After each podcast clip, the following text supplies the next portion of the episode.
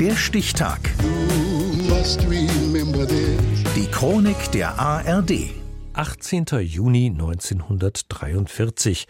Heute vor 80 Jahren wurde Frederik von Anhalt geboren, Bäcker, Geschäftsmann und Prinz.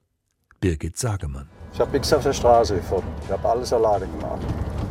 Hart gearbeitet, immer mit Köpfchen gearbeitet hat funktioniert. Sagt er und lenkt seinen Mercedes vorbei an prächtigen Villen in Los Angeles. Hier hat er sein Glück gemacht. Hier hat er das erreicht, wovon er immer geträumt hat.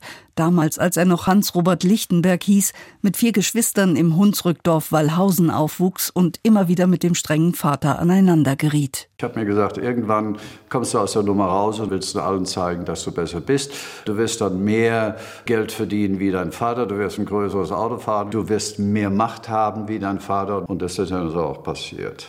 Erstmal aber lernt er Bäcker, betreibt später mehrere Saunaclubs und beschafft sich mit 37 Jahren einen Adelstitel per Adoption, vermittelt durch den legendären Titelhändler Konsul Weyer. 1979 stand Friedrich von Anhalt in einem Plastik-Jogginganzug bei mir vor der Tür.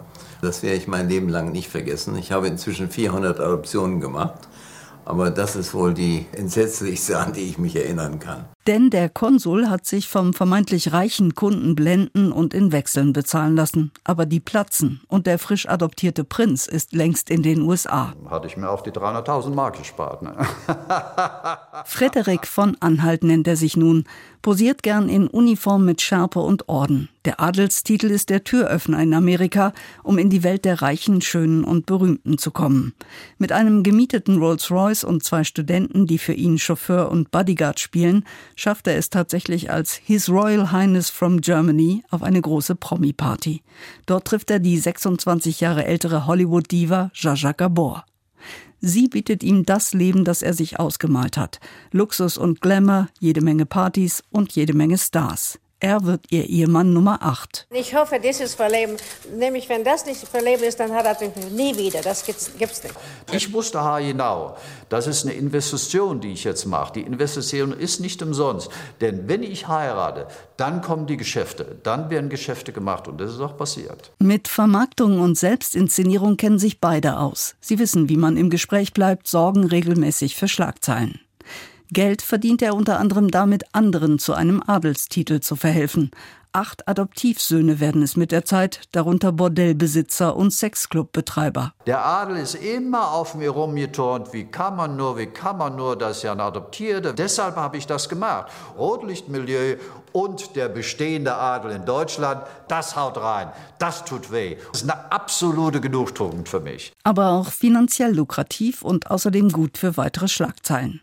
Genau wie seine Auftritte in Reality-TV-Formaten. Ihr wollt hier eine Quote haben, ich besorge euch die Quote. Ihr müsst mir nur freien Lauf lassen. Privat ist 2002 ein einschneidendes Jahr für ihn, denn Jaja Gabor wird nach einem Autounfall zum Pflegefall. Und da hatte meine Frau zu mir gesagt, are you going to leave me alone? Lässt du mich jetzt alleine? Und äh, ich sage nein. Und Nein ist Nein. Das war dann für immer. Bis zu ihrem Tod im Jahr 2016 kümmert er sich um sie und lebt auch danach weiter in Los Angeles. Heute feiert Prinz Frederik von Anhalt, der als Hans-Robert Lichtenberg zur Welt kam, seinen 80. Geburtstag. Der Stichtag. Die Chronik von ARD und Deutschlandfunk Kultur. Produziert von Radio Bremen.